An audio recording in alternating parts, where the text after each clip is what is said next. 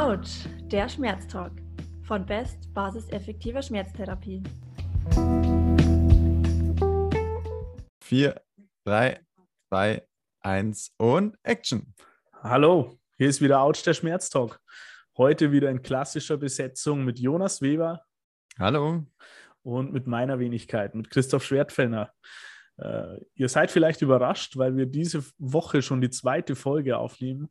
Äh, das hat einen Grund. Äh, heute ist der 3.6.2022, morgen der vierte. Und damit ist morgen vor zwei Jahren unsere allererste Folge erschienen. Und das wollen wir ein bisschen feiern, gemeinsam mit euch. Ähm, das ist quasi ein kleines Jubiläum.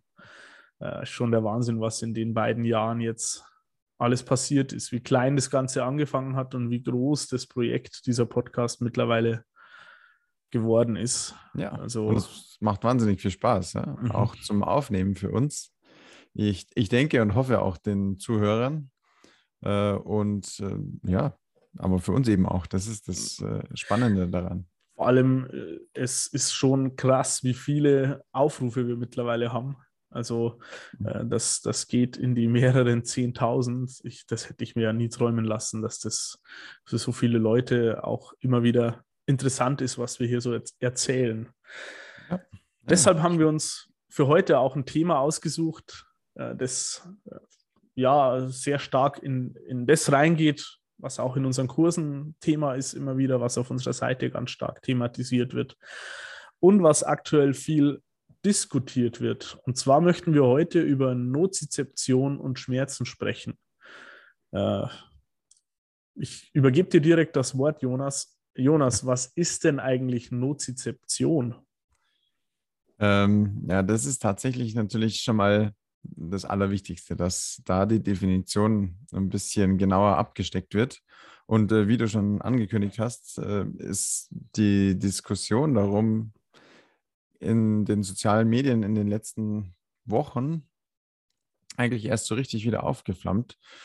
Weil lange Zeit galt jetzt halt mal so, Nozizeption und Schmerz ist auf jeden Fall was komplett äh, getrennt betracht, äh, zu betrachtendes. Und äh, das ist ganz wichtig, dass man das immer differenziert.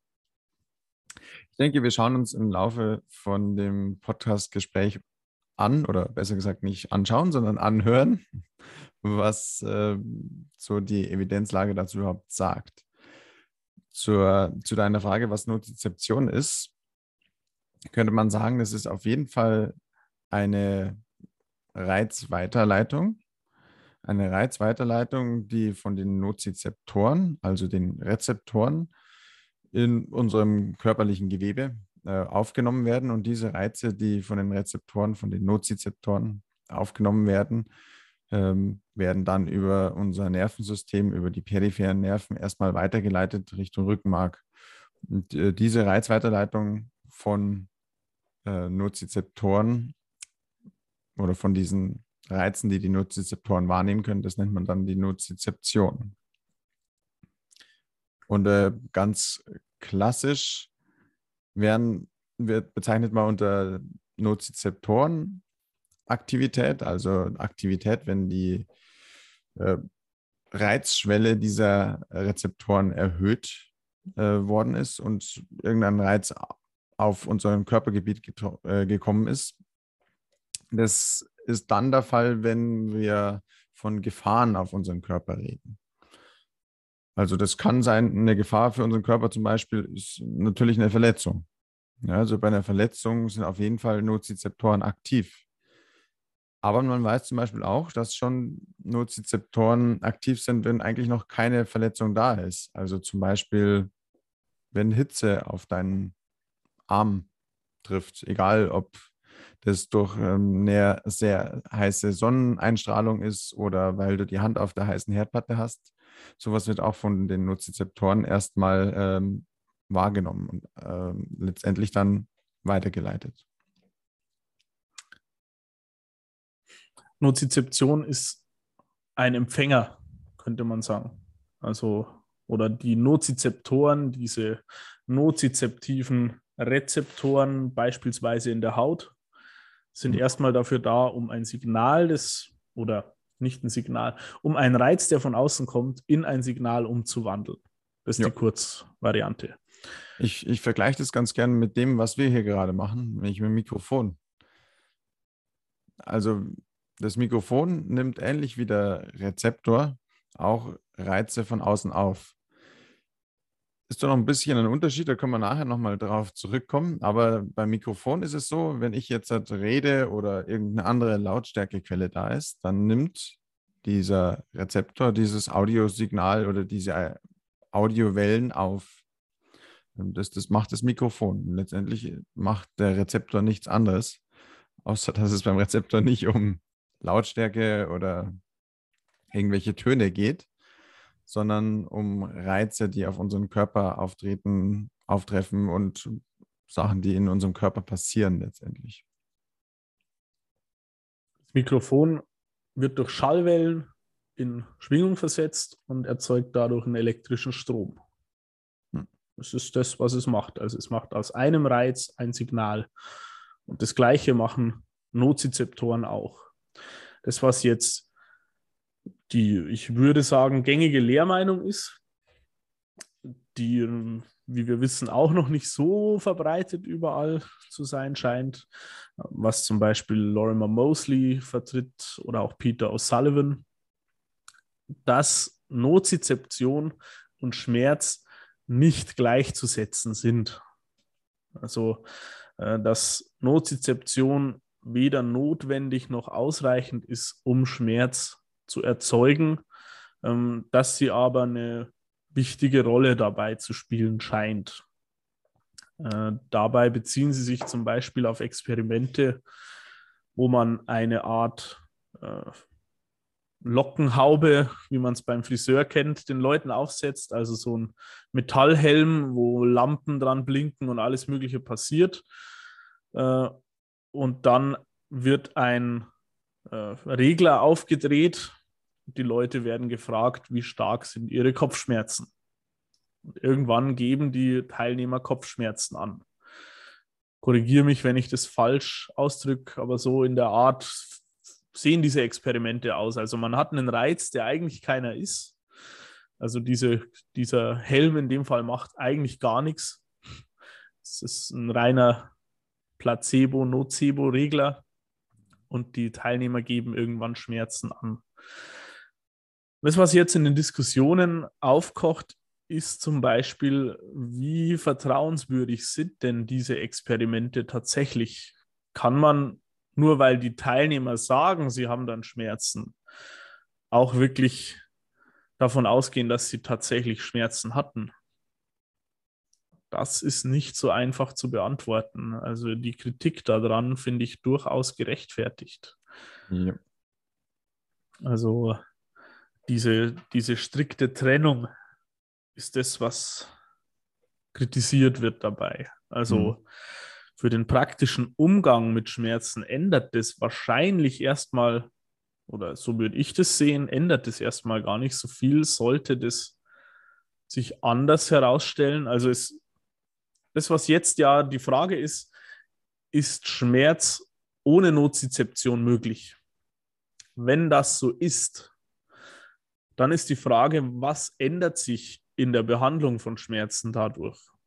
Ich denke erstmal gar nicht so viel, aber für mich, für mich persönlich ist es schon ein Anspruch, äh, faktenbasiertes Wissen weiterzugeben und auch meinen PatientInnen die Wahrheit zu erzählen, äh, das heißt, ich würde dann halt meine Erzählweise verändern und anpassen und würde entsprechend dann weitergeben, naja, es ist schon notwendig, aber äh, das heißt nicht zwingend, dass es zu Schmerzen führen muss und es heißt auch nicht zwingend, dass ein Schaden vorhanden sein muss. Das hast du ja vorhin erwähnt, ist ja dennoch der Fall.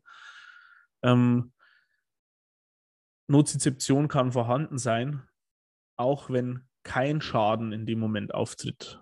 Also wenn ich die Hand auf der Herdplatte habe und die ist noch nicht so heiß, dass was kaputt geht, dann kann ja trotzdem schon Nozizeption und dann entsprechend vielleicht auch Schmerz entstehen, ohne dass ein Schaden da ist. So ist es tatsächlich. Und ähm, auch bei der Intensität der Nozizeptorenleitung, äh, also der, wie viel letztendlich ankommt an Aktivität, äh, gibt es durchaus auch Experimente, und da gebe ich dir recht, ja, da muss man dann schauen, wie, sind, wie, wie weit die überhaupt glaubwürdig sind, ja, oder ob es da nicht vielleicht Störfaktoren gegeben haben könnte. Aber wenn man mal das so annimmt, wie es äh, untersucht worden ist, dann könnte man sagen, ja, die, auch die Aktivität dieser Nozizeptoren ähm, ist nicht gleich der Schmerzintensität. Also Beispiele oder Experimente, die man früher gemacht hat, waren zum Beispiel mal, dass man so eine Nadel auf die Haut aufgepiekst hat, aufgelegt hat und dann sollten die Probanden schauen, äh, wie stark ihr Schmerz dabei war, wenn man die Nadel auf die Haut aufgelegt hatte. Und das hat man dann nicht nur einmal gemacht mit der Nadel, sondern auch ein zweites Mal, wo die Nadel noch zusätzlich erhitzt worden ist. Man hat dann festgestellt, äh, dass die Aktivität der Nozizeptoren dabei deutlich höher war, wenn die Nadel erhitzt war.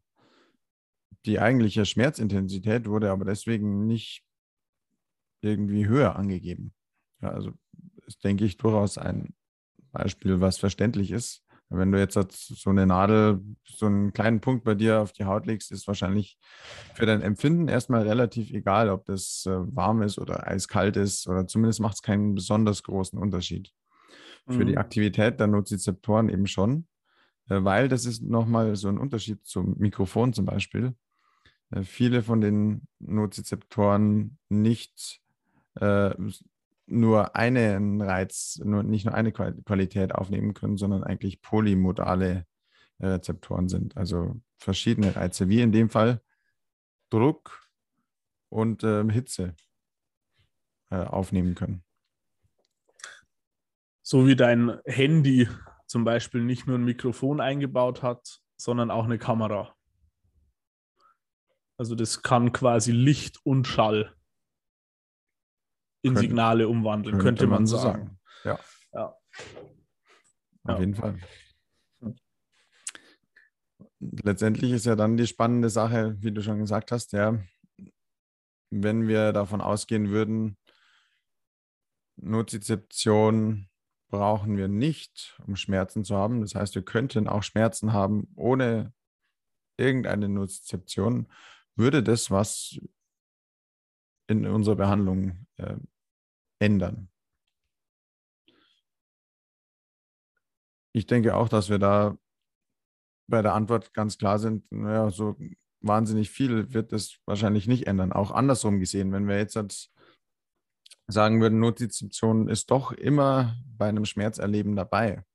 Also es ist immer da, wenn wir Schmerzen haben, würde das, glaube ich, dennoch erstmal in der Therapie nicht allzu viel verändern, weil letztendlich dennoch ganz klar ist, dass äh, die Intensität der Nozizeption nicht unbedingt der Schmerzintensität entspricht. Das heißt, es gibt noch weitere Faktoren, die dann letztendlich äh, den, den Reiz der Nozizeption auch beeinflussen können. Ins Positive oder ins Negative. Das ist ja vollkommen dahingestellt.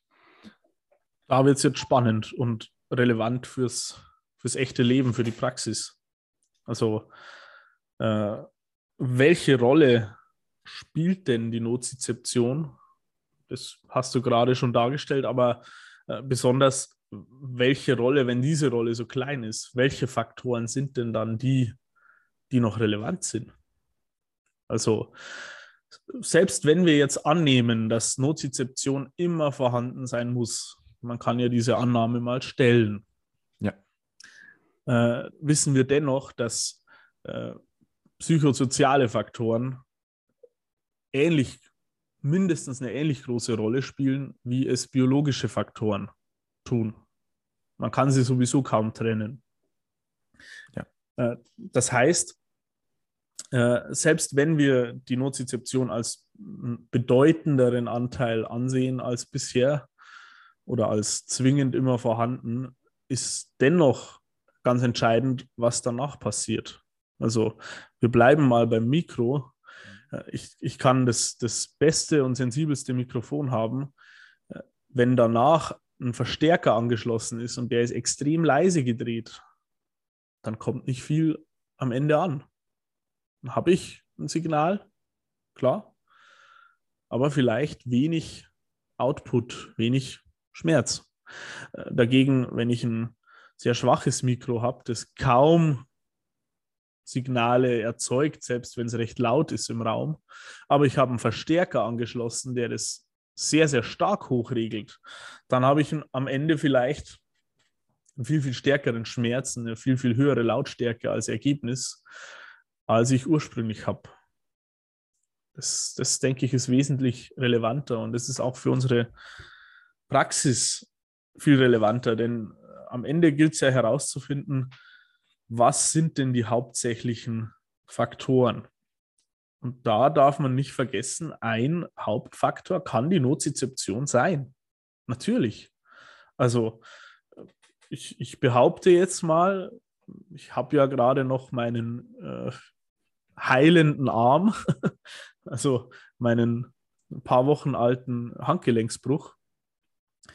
Äh, ich gehe davon aus oder ich kann relativ klar sagen, Nozizeption war, als das passiert ist, definitiv dominant. Und äh, nach der OP ganz besonders. Also da war eine Fetzenentzündung am Laufen und immer wenn ich es irgendwie ein bisschen bewegt habe, tat es einfach richtig massiv weh.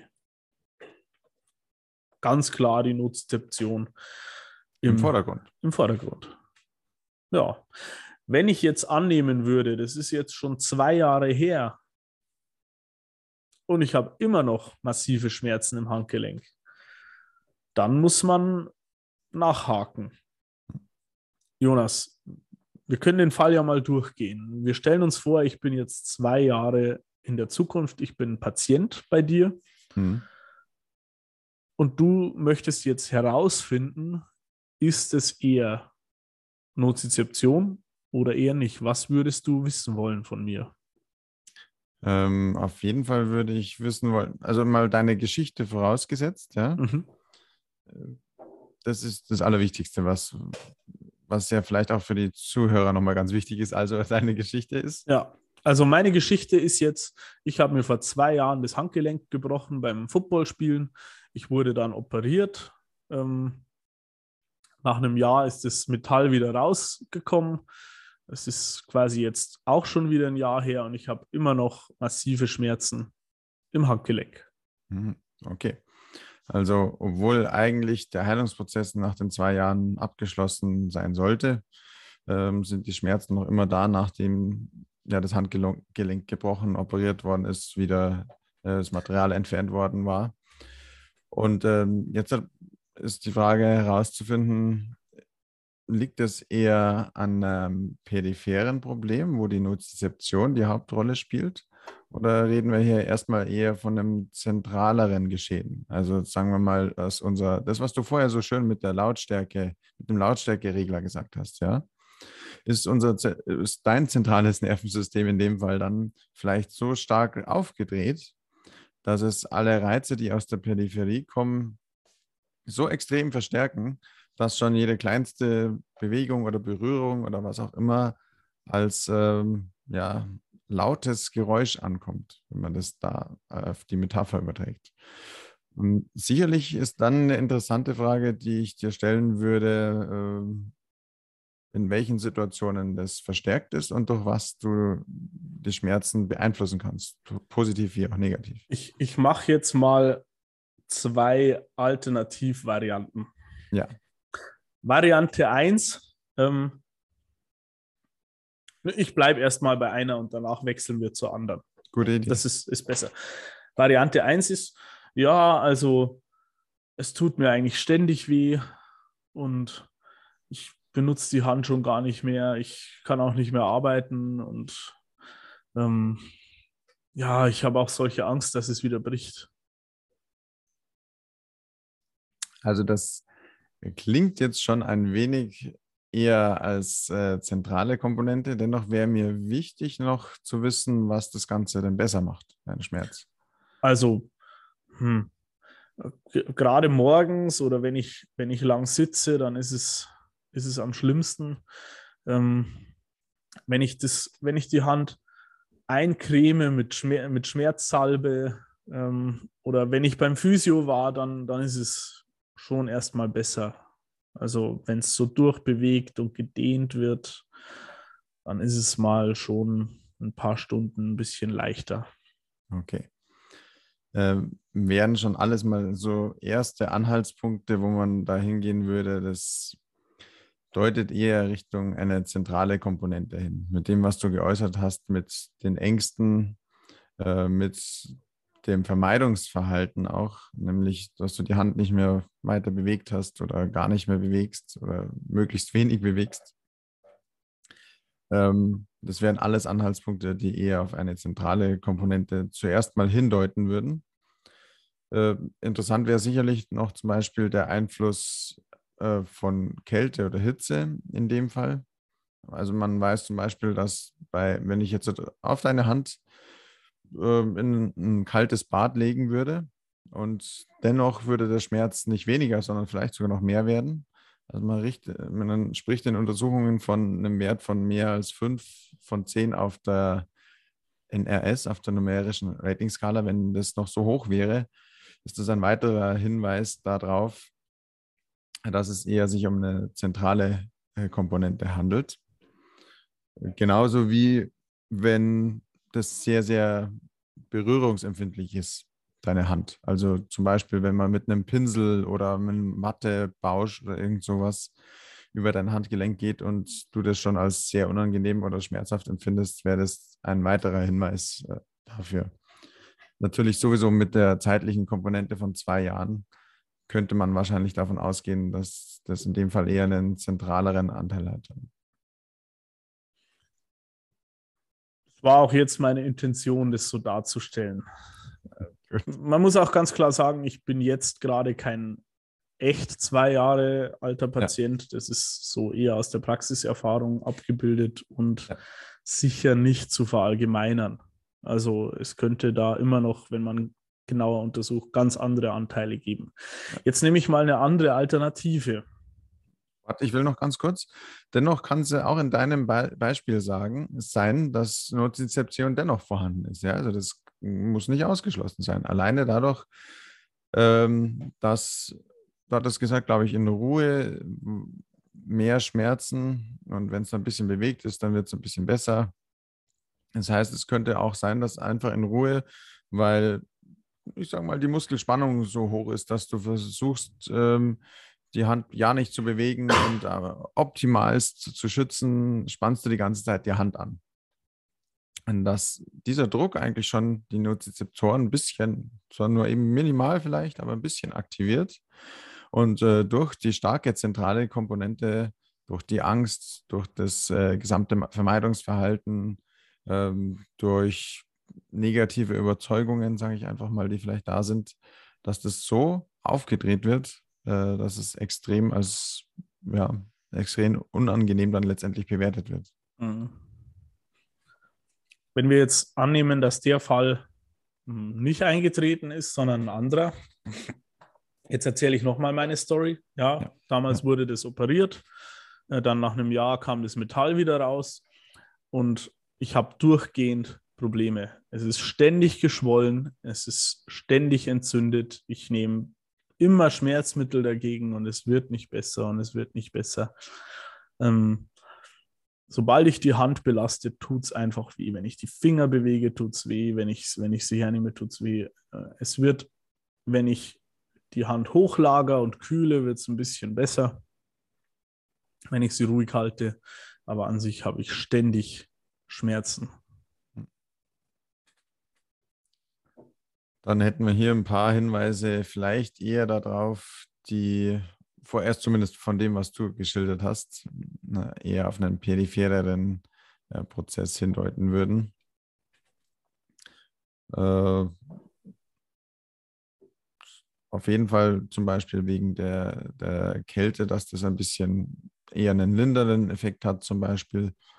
Äh, auch, dass du sagst, naja, das ist eigentlich klar fokussiert auf Belastungen und wenn das kommt, dann äh, treten die Schmerzen vermehrt auf, würde eher auf eine periphere Komponente erstmal vorsichtig hindeuten zumindest. Mhm. Man muss sich natürlich dann fragen, äh, aus welchem Grund es zwei Jahre anhält. Ja, und auch da wird man wahrscheinlich äh, genauso Faktoren finden, die auf zentraler Ebene ähm, mit äh, verantwortlich sein können. Genauso wie man die auch bei dir jetzt hat, höchstwahrscheinlich auch nach, ähm, wie viele Wochen ist es her? Die OP jetzt zwei. Okay, ja. Nach zwei Wochen auch zentrale Komponenten finden wird. Und das muss jetzt nicht äh, psychologisch bedingt sein in dem Sinne oder sein, dass du furchtbare Angst hast, also das würde ich schon so sagen. Das ist natürlich durch psychologische Prozesse bedingt. Ja, aber kann. Also es muss nicht, aber kann, ja. Oder ein Teil davon. Ja, und ja. Äh, alleine auch das Nervensystem generell nach, nach einer Verletzungsreaktion wird auch auf zentraler Ebene reagieren. Also wir haben nicht nur einen peripheren nozizeptiven Prozess, die Entzündungsreaktion, sage ich jetzt mal ganz grob zusammengefasst, sondern auch äh, Prozesse, die im zentralen Nervensystem ablaufen und dadurch auch äh, eine Sensibilisierung hervorrufen. Und dann hinzu kommt, da haben wir nochmal Komponenten, wie du sagst, ja, das ist natürlich auch möglich, ja, dass selbst der Christoph Schwertfellner ähm, Angst oder Bedenken hat, äh, die Hand zu bewegen oder mhm.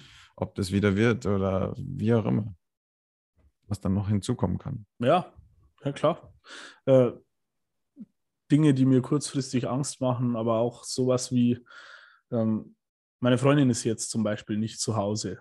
Hm. Also äh, die fehlt mir natürlich und äh, das würde ich jetzt auf den ersten Blick eher als negativen Einflussfaktor sehen. Ja. Also ich denke, dass wenn sie da wäre, sie mir in einigen Dingen äh, Unterstützung, ja. ähm, also mich unterstützen würde und könnte. Äh, und ich schätze auch mal, wenn, ich meine, wenn man zu zweit ist und äh, sich unterstützt, äh, auch mal kuschelt, was auch immer, äh, auch hormonell ist es durchaus äh, vorteilhaft für die Heilung. Das erlebe ich halt jetzt gerade dadurch nicht. Hm. Also das, eher die soziale Komponente. Ne? Genau, genau. Also deshalb versuche ich ja auch äh, Taktiken auszuleben, die das Ganze wieder verstärken also beispielsweise, dass ich trotzdem meine Mannschaft im Training besuche hm. und gemeinsam Zeit mit denen verbringe, dass, dass ich das ein bisschen auffange. Und all das moduliert am Ende auch wieder die Nozizeption, die möglicherweise auftritt. Und das tut sie immer wieder mal. Ich mache immer wieder, ich versuche meine Hand so viel es geht schon zu aktivieren und zu benutzen. Und immer wieder passieren dabei halt Bewegungen, die auch Schmerzen verursachen. Und äh, je nachdem, ob ich aktiver, positiver damit umgehe oder eben nicht, geht es mir damit dann auch besser oder eben nicht so gut. Das ist eine äh, zwangsläufige Folge schon fast davon. Ja, ganz klar. Ja, ja. Ähm, ja, spannend. Das ist interessant, an so einem Beispiel auch äh, das bisschen mit äh, durchzuspielen, mhm. finde ich. Könntest du dir vorstellen, jetzt mal von deiner Hand weg und im allgemeinen Sinn, hm, dass wir Patienten haben, die vielleicht auch schon jahrelang immer wieder Schmerzen haben, zu uns in die Praxis kommen und äh, das tatsächlich auch primär nozizeptiv bedingt ist, obwohl eigentlich äh, keine Verletzung vorliegt. Also die sich nicht die Hand gebrochen haben und trotzdem Jahre später noch kommen ähm, und äh, der Schmerz auch primär nutzt. Ja, ja, ja. Also ich denke da ganz besonders an ein bestimmtes Krankheitsbild, ähm, nämlich an Fibromyalgie. Also natürlich sind auch hier periphere und zentrale Prozesse vorhanden. Allerdings ähm, Beispielsweise bei der Fibromyalgie ähm, geht man schon davon aus, dass das, der nozizeptive Apparat überaktiv ist, mhm. beziehungsweise die Dämpfung dessen nicht mehr gut funktioniert. Vielleicht sogar ganz ohne körperlichen Schaden. Man könnte sogar das äh, Krankheitsbild noch weiternehmen und äh, rheumatische Beschwerden sagen. Wo man ja zum Teil diskutiert, ob man die Fibromyalgie damit ähm, einordnen kann. Ja. Das wollte ich gerade sagen. Das, der Begriff Weichteilrheuma ist ja durchaus nicht mehr ganz aktuell. Ja, wohl Also, wahr. aber ja, äh, generell, also entzündliche Prozesse, Ja. äh, CRPS, also äh, da geht man durchaus auch davon aus, dass die Nozizeption eine große Rolle spielt. Oder viel alltäglicher ähm, Dinge wie ein Tennisellenbogen. Also Sehnenbeschwerden, wo unter Umständen auch kein Schaden in dem Sinne vorliegt. Aber jedes Mal, wenn die Belastung draufkommt oder eine Achillessehne oder irgendwo eine Sehnengeschichte, ähm, wo am Ende die Nozizeption eine sehr große Rolle spielt, auch weil der Körper immer mehr diese Neogenese, diese Neubildung von Blutgefäßen und äh, Nervenfasern, also auch nozizeptiven Fasern, Ja. ähm, fördert und wo es eben dann dazu kommt, dass auch bei leichten Belastungen schon zu Schmerzen kommt, obwohl eigentlich äh, keine direkte Gefahr in dem Moment herrscht. Das ist, glaube ich, ein sehr, sehr gutes Beispiel, auch generell langanhaltende Sehnenpathologien letztendlich. Ja, die nicht so leicht zu behandeln sind manchmal. ja das ist manchmal nicht so, nicht so easy, ja. Mhm. Wie, wie würdest du vorgehen? Naja, grundsätzlich würde ich mal einen Befund machen, also ähnlich wie du gerade Ja. äh, mir die Geschichte erzählen lassen und gucken, äh, was steckt möglicherweise dahinter. Und äh, ich würde schon stark in die Richtung tendieren, das Ganze gezielt zu belasten. Es gibt ja schon schöne Sehnenprotokolle. Allerdings auch da ist die Erfolgsquote bei weitem nicht bei 100 Prozent. Also da gibt es einen, einen durchaus beachtlichen Anteil, die damit nicht glücklich werden. Äh, ich versuche dann schon zu sehen, wie sind Kontextfaktoren, wie gut setzen die Leute das Ganze im Alltag um, wo möchten die Menschen hin, wie lässt sich Belastung hier generell steigern und welche zusätzlichen Faktoren sind denn da noch da. Also was ich zum Beispiel gerne beobachte, gerade an der oberen Extremität, ist so ein ständiges Provozieren der Schmerzen. Also an der Schulter zum Beispiel ähm, ist es noch da, dann wird nochmal so gedreht und ja, ich spüre es immer noch. Und zehn Minuten später wird wieder, ah, ich spüre es immer noch. Äh, das sind Faktoren, die man möglicherweise erst identifizieren muss und abstellen muss. Genauso wie diese äh, Anspannungsmuster, die du vorhin beschrieben hast, die das Ganze über lange Zeit am Laufen halten können. Also ein, ein umfassender Befund macht da durchaus Sinn. Äh, Das Ziel am Ende sollte aber natürlich sein, die Sehne gezielt wieder zu belasten, durchaus auch schwer zu belasten, damit sie, wenn das denn notwendig ist, wieder belastbar wird und damit das Gewebe außenrum, die, der nozizeptive Apparat, ähm, diese Belastungen wieder tolerieren lernt. Das ist Ja. am Ende das Ziel. Oder, falls das nicht möglich ist, was ja auch sein kann, dass der betroffene Mensch diese ähm, unangenehmen Empfindungen lernt zu akzeptieren und seinen Alltag dennoch zu bewältigen. Weil auch wenn ich merke, okay, das tut zwar weh, aber ich kann und darf mich belasten, auch dann kann der Alltag besser funktionieren. Und ich erlebe es dann auch, dass, dass diese Einstellungsänderung auch dazu führen kann, dass es äh, zu einer Schmerzlinderung kommt oder zumindest zu einer besseren Funktion und äh, höheren Lebensqualität. Weil darum geht es am Ende. Manchmal ist es wichtiger, dass man an der Funktion arbeitet, als direkt am Schmerz. Und ähm, es kann auch sein, dass erstmal sich der Schmerz nicht so viel verändert und man einfach dafür mehr machen kann. Mhm. Auch wenn die Nozizeption eine Rolle spielt, und das tut sie wahrscheinlich immer wieder, macht es Sinn, auch auf psychosoziale, auf zentrale Mechanismen zu gucken. Äh, Das passt auch gut zu unserem Nocebo der Woche. Das würde ich hier jetzt direkt mal einstreuen. Ähm, Das passt nämlich gut zum, zum Thema. Also das heißt nicht, dass ich das Thema jetzt abwürge, sondern es passt gerade so gut. gut rein. Unser heutiges Nocebo der Woche äh, ist von Focus Online. Ich packe euch da gerne auch den Link dazu äh, unter die Folge. Es ist nämlich schon hart. Die Überschrift dazu lautet: Tausende leiden unter Kalkschulter, ohne es zu wissen, bis massive Schmerzen einsetzen. Uiuiui. Und ein Auszug aus dem Text. Die heftigen Schulterschmerzen kommen oft ganz plötzlich. Eine Kalkschulter betrifft mehr Menschen, als davon wissen. Bemerkbar machen sich die verkalkten Sehnen allerdings erst im fortgeschrittenen Stadium. Uh. Also so unterschwellig, boah, du könntest krank sein und weißt es nicht mal. Warte noch, bis der Schmerz kommt. Das kommt sicher. ja, ich meine, diese Kalkschulter, in Anführungszeichen, natürlich äh, kann es in solchen Fällen sein, dass die betroffenen Menschen Schmerzen haben. Also teilweise massiv. Na klar. Ja.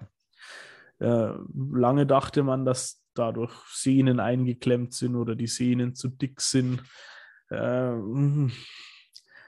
das ist zumindest strittig, ob das so passiert. Das ist also richtig, ja. Selbst bei Verkalkungen, äh, Verknöcherungen, wie auch immer. Ja. Ähm, es wirkt hier schon fast wie eine Garantie, dass das Ganze immer schlimmer wird und irgendwann zu Schmerzen führen muss. Und ja. damit macht man sich definitiv zu einfach. Und äh, also ich stelle mir das gerade vor, wenn jemand diesen Artikel liest, der vielleicht schon weiß, dass er irgendwo eine Verkalkung in der Schulter hat, möglicherweise ohne Probleme. Äh, puh, das kann diesen berühmten Lautsprecher oder diesen Verstärker echt aufdrehen. Ja, der wird sich verstärkt fokussieren auf die Schulter und sagen, und jedes, jedes kleine Wehwehchen, sage ich mal, oder jedes, jede kleine Unwohlsein an der Schulter gleich äh, mit ganz anderen Augen ansehen. Weil er sich vielleicht daran erinnert und sagt, boah, ja, Mist, jetzt ist es genau bei mir so. Jetzt hat, ist die eigentlich äh, bisher schmerzfreie Kalkschulter so schlimm schmerzhaft bald. Und die Dann Formulierung ist halt echt übel. Ja, ja, ja dann geht es zur OP. Das ist, weil wenn der Kalk dran schuld ist, dann kann ich ja sonst nichts mehr tun. Schon eine harte ja, Sache. Ja, ja und so eine typische Formulierung. Das ja. finde ich echt, echt ungünstig. Und das ist das, was ich auch heute hier transportieren möchte. Hm. Bei all diesen Diskussionen. Und wir haben jetzt hier uns wirklich auf einen Teilaspekt davon fokussiert. Es geht auch dabei darum, ähm, ob man Schmerz als Gefühl, als Wahrnehmung, als Perzeption, es ist schwer zu übersetzen teilweise. Mhm. Das meiste davon passiert ja in Englisch. Ähm, ob man es so oder so oder so bezeichnen kann und ob diese Thesen oder diese Hypothesen, Schmerz ist auch ohne Nozizeption möglich, ob die so stimmen. Und diese Diskussion ist wichtig und sinnvoll. Ähm, ob sie am Ende wirklich relevant wird, das kann ich hier noch nicht beurteilen. Ich, ich finde es spannend, das mitzuverfolgen, denn es sind da schon Punkte dabei, die man nicht von der Hand weisen kann oder die, für die mein Richtig. Fachwissen nicht ausreicht, um sie abzuschmettern. Ja. So würde ich es jetzt mal sagen. Also wir haben uns, gerade du, äh, schon sehr tief in das Thema reingearbeitet, aber alles wissen wir halt auch nicht. Auf jeden Fall. Und äh, was wir heute hier ausdrücken wollten, ist, dass es durchaus mh, hm, die Denkarbeit wert ist, darüber nachzudenken, ob Nozizeption nicht mehr oder zwangsläufiger mit Schmerz gekoppelt ist, als wir das oft annehmen. Das kann sein. Das können wir nicht ausschließen. Wichtig ist allerdings zu wissen, das ändert nichts daran, dass es am Ende um den Menschen geht, der vor uns ist. Dass es darum geht, Ängste zu nehmen, Mechanismen, die eine Rolle spielen, äh, zu erkennen und daran zu arbeiten. Darum geht es am Schluss. Exakt. Das ist das, wofür wir da sind, damit unseren PatientInnen geholfen werden kann. Das würde ich als Zusammenfassung sehen. Das ist ähm, wunderschön zusammengefasst, Chris. Jonas, hast du zum Schluss noch etwas, was du loswerden möchtest? Oh, ich glaube, du hast es so gut zusammengefasst, dass äh, ich dem eigentlich nichts mehr hinzuzufügen habe. Spitze. Dann sind wir mit dem Thema durch. Ähm, ich freue mich, äh, dass wir diese Folge heute aufnehmen konnten. Es ist jetzt schon Nummer, oh, ich muss jetzt nachgucken, 35, mhm. glaube ich. Äh, ja, Ouch Kapitel 35. 35 Folgen in zwei Jahren. Das ist ein sehr guter Schnitt. Ähm, also wir sind bei mehr als einer Folge pro Monat. Äh, jetzt sogar bei mehr als einer pro Woche. Diese Woche. Äh, wir wollen da auf jeden Fall dranbleiben. Ja. Äh, wir freuen uns riesig, dass ihr uns immer wieder Nachrichten schickt, dass ihr uns versorgt mit Nocebos, dass ihr uns versorgt mit Fehlerfreitagsgeschichten. Da seid ihr ja auch immer wieder schön mit dabei. Ähm, wir freuen uns, dass ihr uns unterstützt. Wir sind da echt mit Feuereifer mit dabei. Dieses Jahr gibt es endlich wieder die Gelegenheit, dass wir uns auch persönlich treffen können. Wir sind in ein paar Städten in Deutschland unterwegs, und zwar in Berlin. Äh, wir sind in Bonn. Da freue ich mich auch schon sehr. Und wir sind in Landshut, hier bei uns in der Ecke. Also alle, die aus Bayern und Umgebung, auch aus Österreich kommen, äh, Landshut ist echt eine Reise wert, aber vor allem äh, findet da unser Schmerz einmal eins statt. Das heißt, wenn ihr in das Thema Schmerz tiefer einsteigen möchtet, in diesem Zweitageskurs, da könnt ihr echt richtig was mitnehmen und vor allem können wir da direkt miteinander arbeiten, dazulernen, uns weiterentwickeln. Da freuen wir uns echt schon massiv drauf. Von unsere dem her. Unsere Vorbereitungen laufen auf Hochtouren dafür. Ja, das tun sie. Wir kriegen auch immer mehr Anmeldungen. Ja. Es lohnt sich schnell zu sein. Also wenn ihr euch für einen der Kurse entschieden habt, äh, meldet euch an. Äh, es ist durchaus irgendwann möglich, dass die Kurse voll sind und dann können wir euch leider keinen Platz mehr freiräumen. Gut, vielen Dank für eure Unterstützung. Äh, wir heben jetzt noch das Glas auf zwei Jahre Ouch der Schmerztalk. Unglaublich, wie schnell das ging. Äh, und wir hören uns. Einen schönen Tag. Ciao, Ciao Servus.